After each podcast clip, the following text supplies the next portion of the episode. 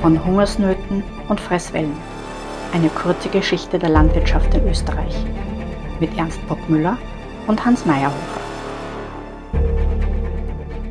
Wir nehmen an, im 8. Jahrhundert ungefähr werden die fränkischen Armeen sehr stark auf Reiter umgestellt. Und die Reiter brauchen Pferde und die Pferde brauchen Hafer. Also das ist eine klare Geschichte. Die Dreifelderwirtschaft liefert einerseits mehr Nahrungsmittel für die Menschen, eben weil auch mehr Boden bebaut wird. Andererseits liefert sie auch mehr Nahrungsmittel für die Pferde. Die Geschichte der Land- und Forstwirtschaft in Österreich war immer und ist bis heute eine Geschichte der Veränderung. Nur eine Konstante bleibt, das ist die Notwendigkeit, Lebensmittel und andere Rohstoffe wie Holz herzustellen. Mein Name ist Hans Meyerhofer, ich bin Generalsekretär des Ökosozialen Forums und spreche in diesem Podcast mit dem Historiker Ernst Bruckmüller, einem der wohl profundensten Kenner der österreichischen Agrargeschichte und der Geschichte des ländlichen Raumes. Folge 3 Entwicklungen der Landwirtschaft im Frühmittelalter.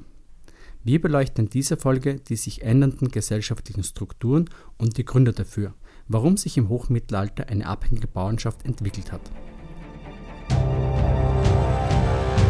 Wir haben uns über den Beginn der Sesshaftigkeitswerdung, die neolithische Revolution oder Evolution in Richtung über die Antike jetzt ins Mittelalter bewegt.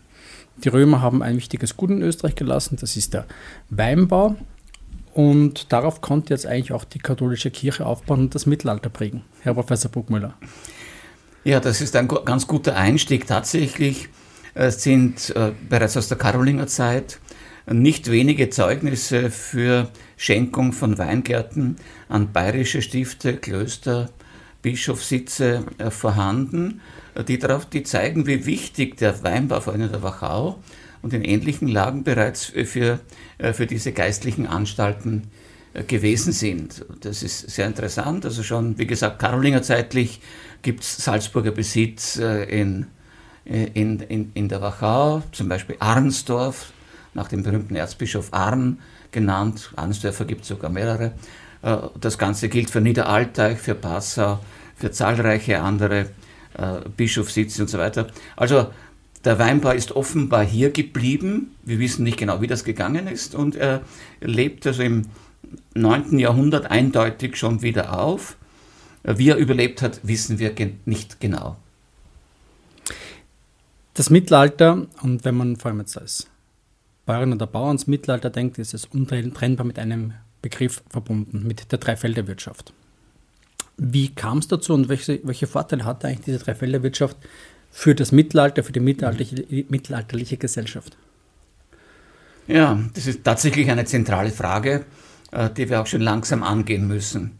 Äh, vom Ende der Römerzeit an, im frühen Mittelalter, haben wir eigentlich als mit einer dünnen Bevölkerung zu tun, die sich auch erst wieder langsam stabilisiert. Es entstehen neue Stämme wie die Bayern oder die Karantanen, äh, die dann auch wieder sesshaft sind und ein bestimmtes, hm, relativ deutlich abgrenzbares Territorium bewohnen. Diese Stämme werden dann sukzessive in das Frankenreich einbezogen und kommen damit auch in, in, de, in den Einflussbereich einer großräumig denkenden und konzipierenden Politik. Das ist einmal die, die, die, die, von oben, der Blick von oben quasi auf, die, auf diese Gegend. Hat es das Frankenreich, dieses Thema Landwirtschaft stark im Zentrum? Hat es eine gemeinschaftliche Idee vielleicht das erste Mal gegeben für eine europäische Landwirtschaft?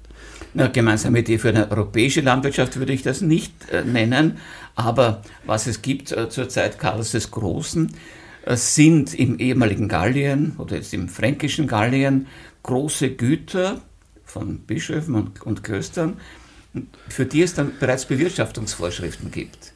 So wie in der späten Römerzeit werden hier wirklich große Güter äh, zum Unterhalt des Klerus, aber auch des Hofes, der ja mm, auch schon sehr umfangreich ist unter Karl dem Großen, äh, herangezogen. Und da gibt es genaue Vorschriften, wie sich die Verwalter verhalten sollen. Und da kommt eben auch schon der gesamte breite Bereich von Ackerbau, Viehzucht bis hin zur Bienenzucht, bis zur Heugewinnung, alles mögliche Käse machen, alles kommt davor. Das heißt, in der Karolingerzeit kann man eine entwickelte Landwirtschaft beobachten. Das waren aber in sich geschlossene Betriebe. Das waren große Betriebe, aber an verschiedenen Orten. Also ein, ein, ein großes fränkisches Kloster hatte nicht nur einen großen Besitz, sondern viele äh, solcher, äh, solcher Villen, Ville heißen dann, die dann auch wieder, also sogar Gutshöfe, mhm. Äh, die dann dem Unterhalt der, der, jeweiligen Gemeinschaft gedient haben, aber die Überschüsse waren dann eben auch für den Bischof oder für den Kaiser da. da. So, wie schaut jetzt diese Landwirtschaft aus? Es gibt in der Karolingerzeit bereits die entwickelte Dreifelderwirtschaft. Der Vorteil der Dreifelderwirtschaft lässt sich sehr, sehr leicht beschreiben. Wir hatten in der Römerzeit äh, die, die, die, simple Einteilung äh, zwei Felder. Ein Feld wird bewirtschaftet, wird bebaut, eines bleibt brach, muss sich erholen. Ne? Das gibt ja zu wenig Dünger. Wurde beweidet vielleicht. Wurde vielleicht beweidet, das wissen wir nicht, aber es ist anzunehmen. Äh, bei der Dreifelderwirtschaft werden jetzt zwei Drittel des Bodens bebaut, intensiv bewirtschaftet, also dort wird Getreide angebaut, Winterfrucht, Sommerfrucht der dritte Teil bleibt brach liegen und kann sich erholen, wird vielleicht auch wieder äh, beweidet. Und jetzt äh, ändert sich auch der, der Getreidemix oder der Anbaumix. Äh, es ist ja interessant, bei den Römern ist ja sehr, sehr stark Weizen und Gerste im Vordergrund gestanden. Jetzt im Mittelalter kommt der Roggen dazu, der vor allem auch für die kühleren Regionen des östlichen Mitteleuropa wichtig ist, wo der Weizen vielleicht nicht so gut gedeiht, zumindest der damalige nicht. Und dann kommt auch noch der Hafer als meistens Sommerfrucht dazu. Den Hafer braucht man für die Pferde. Denn wir leben jetzt bereits in einer Gesellschaft, in der die Krieger überwiegend beritten sind. Also wir nehmen an, im 8. Jahrhundert ungefähr werden die fränkischen Armeen sehr stark auf Reiter umgestellt. Und die Reiter brauchen Pferde und die Pferde brauchen Hafer. Also das ist eine klare Geschichte. Die Dreifelderwirtschaft liefert einerseits mehr Nahrungsmittel für die Menschen, eben weil auch mehr Boden bebaut wird. Andererseits liefert sie auch mehr Nahrungsmittel für die Pferde. Und Pferde, diese Haferabgaben spielen auch immer eine riesige Rolle. Das ganze Hochmittelalter hindurch ist immer wieder von, äh, von, von, irgendwelchen Haferabgaben die Rede. Das heißt Marchfutter oder, oder ähnlich, äh, die die, die die, abhängigen Bauern abgeben müssen, um irgendwelche Reiterarmeen zu unterhalten. Ähm, Sie nehmen jetzt das Wort abhängige Bauern in den Mund. Wie war die äh, Eigentumsstruktur zu dieser Zeit und ähm, was, was ist Frondienst und welche Auswirkungen hat auch der Zehnt dann mhm. im Prinzip auf die Kultur? Ja, das ist eine, eine nicht ganz einfach zu beantwortende Frage, weil wir aus unserer Gegend wenig Quellen dazu haben. Weiter im Westen, äh, Gallien oder, oder, oder Südwestdeutschland, äh, weiß man ein bisschen mehr, aber auch da ist es sehr, sehr schwierig, äh, genau dahinter zu schauen. Idealtypisch kann man sich vor, vorstellen, gibt es auf der einen Seite einen, eine Art Adel, das sind die, die Amtsträger des Kaisers, die Herzöge, die Grafen, und es gibt die Bischöfe und den Klerus dazu, und äh, es gibt die, ja, jetzt, wie sage ich das? Es gibt die freien Krieger. Der freie Franke ist also definiert durch den Kriegerstatus. Er ist ein Mensch mit Lanze und Schwert und hat einen Behof. Er ist auch Bauer. Er ist ein Kriegerbauer. Kriegerbauer muss aber, nachdem die Franken sehr kriegerisch sind, jedes Jahr ins Feld ziehen. Mhm. Das ist Wer eine mühsame Angelegenheit. Seine Frau oder erwachsene Kinder, wenn sie da sind. Aber das ist sehr mühsam. Die, die, die müssen da zu Fuß immer hunderte Kilometer bis zu irgendeiner, bis zu irgendeiner Front hatschen und dann kommen sie zurück. Also das ist eine mühsame Geschichte. Das ist eine sehr, sehr lästige Sache, führt auch dazu, dass die Kriegspflicht ja, von diesen Leuten eher schwierig ertragen wird. Unter Karl dem Großen gibt es dann schon die Vorschriften, dass drei, vier, fünf solche Leute einen ausrüsten müssen dass nicht alle einrücken, sondern einer, der kriegt einen Adenwagen mit, wo er sein Klumpert mitführt.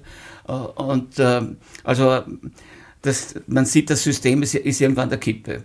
Das heißt, wie lange hat so ein Kriegsinsatz dann gedauert? Und das mal naja, im, ist das dokumentiert? Ah, ja. Nächstes Jahr, Jahr okay. kommt der nächste Krieg. Okay. Mit großer Regelmäßigkeit. Ja. Also Kriegführen gehört dazu. Hm. Äh, war auch gar nicht so unangenehm, weil Kriegführen war mit Beute verbunden. Also wenn man irgendwo in Italien war, da konnte man auch etwas. Im besten Fall, nicht? Im okay. schlechtesten Fall mit dem Tod, nicht? Ja, wenn man da im der Osten war, dann weniger ergiebig. Aber oh ja, oh ja, wenn man dann einen Warenschatz erwischt hat, war auch ergiebig. Also ach gut, aber, äh, aber ja.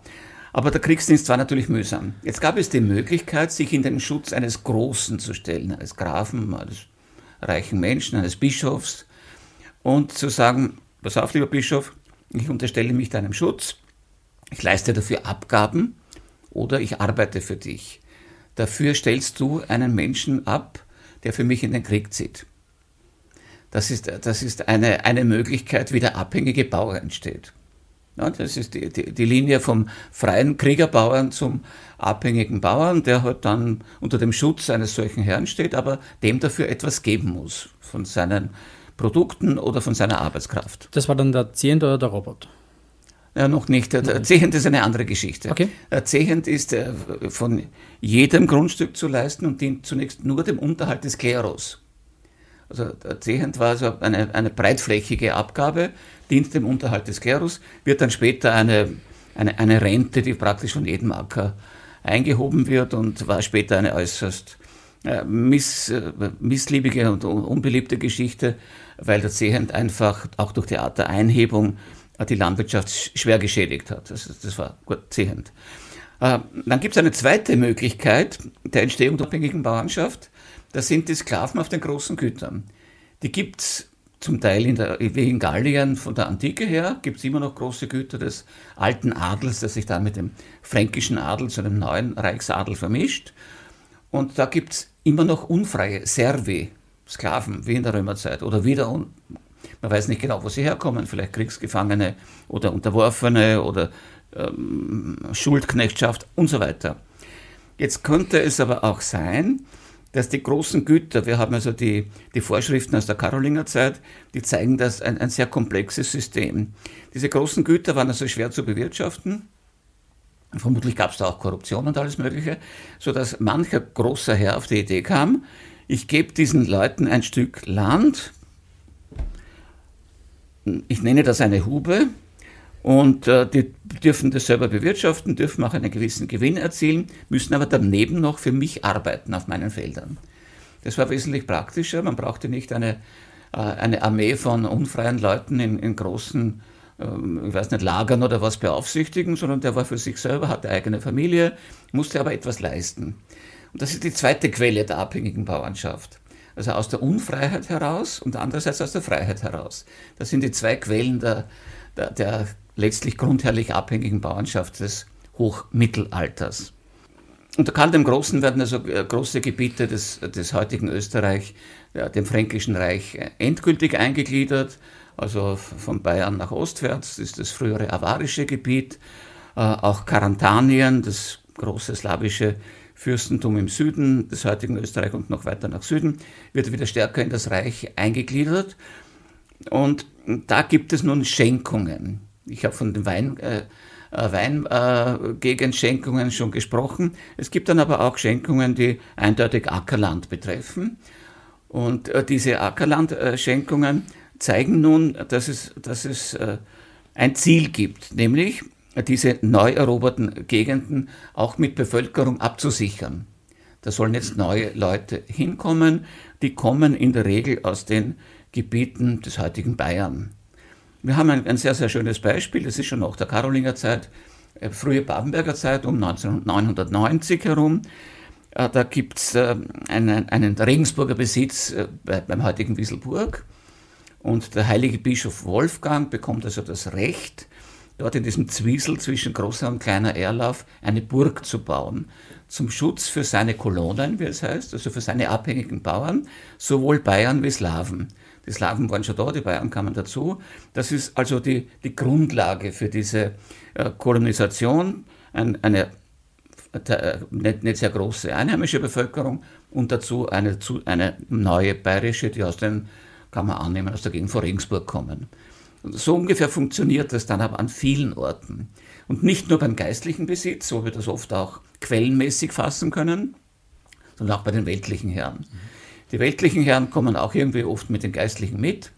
Die sind dann die Vögte von Salzburg, von Passau, äh, von, von vielen Klöstern und äh, werden auf diese Weise dann auch Herren in den östlichen neu eroberten Gebieten, in der Mark, aber auch im karantanischen Bereich in der heutigen Steiermark äh, und in Kärnten. Und auch die bringen wieder ihre Leute mit und so kommt es also zu einer langsamen Verdichtung sowohl der Herrschaftsstruktur als auch der Besiedlung. Das heißt, die Bevölkerungsdichte steigt. Ähm, was, ja, hat langsam, das, langsam. was hat das aber dann dennoch äh, für Auswirkungen auf die Ernährungsqualität und Quantität dieser Personen? Konnte das die Landwirtschaft leisten damals? Ja, es geht ja langsam. Also wenn man annimmt, äh, im heutigen Österreich leben um das Jahr 1000 vielleicht ein paar hunderttausend Menschen, wenn überhaupt, und um, um 1300 war es waren es ein paar hunderttausend mehr, aber es war noch nicht weiß Gott wie dicht. Also das konnte die Landwirtschaft schon leisten. Immer unter der Voraussetzung, es gibt äh, kein Unwetter, keinen späten Frost äh, oder keine Dürre und, und so weiter. Also diese Möglichkeiten waren immer da. Dazu kann man immer wieder unliebsame Einfälle von außen oder auch sehr beliebt im Spätmittelalter vor allem die Fäden der adeligen Herren miteinander, die ja auch immer auf dem Rücken der Untertanen ausgeübt wurden. Also eine Fehde geht so, äh, dass man das Dorf des bösen Nachbarn oder missliebigen Nachbarn überfällt und einmal den Bauern alles wegnimmt, was sie haben. Das ist die Fehde. Den Nachbarn selber lässt man eh in Ruhe, der ist dann böse und überfordert wieder die anderen Bauern. Also das ist, ist dieses äh, böse und grässliche Spiel. Das heißt, Hunger war dann aber dennoch stetiger Begleiter? Natürlich, der Hunger war, war ständig da. Also, und, und die Gefahr, äh, dass die Vorräte geplündert werden, war natürlich auch ständig da. Man hat daher auch immer getrachtet, irgendwas irgendwo zu verstecken, weil, weil man ja nicht wusste, ob man wirklich bis zum nächsten Frühjahr durchkommen würde oder bis zur nächsten Ernte. Das war natürlich immer sehr schwierig. Wir haben aber sehr schöne Quellen, etwa die berühmte Osterrichi-Urkunde, die auf das Jahr 996 datiert ist. Äh, auch so eine Schenkung, in diesem Fall an Freising ein Bischof von Freising. Und da steht alles drinnen, was der bekommt mit diesem Stück Land dort beim heutigen Neuhofen. Also es ist dabei der, Acker, Acker, Wald, Weide, auch die Zeidelweide, also die Honigweide. Ne? Das, das heißt, da, da wird auch Honigwirtschaft betrieben, Bienenwirtschaft. Ja, also das wird alles aufgezählt und äh, zeigt auch, wie komplex bereits ein, ein solcher Gutshof äh, der, der frühen ottonischen Zeit äh, gewesen ist oder der frühen Babenberger Zeit. Also das sind natürlich dann auch Idealbilder, äh, wie weit das alles dann auch für die, für die kleinere bäuerliche Landwirtschaft gilt, kann man schwer sagen.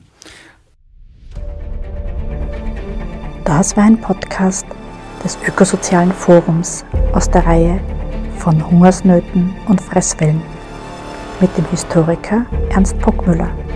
Die Fragen stellte Hans Meyerhofer.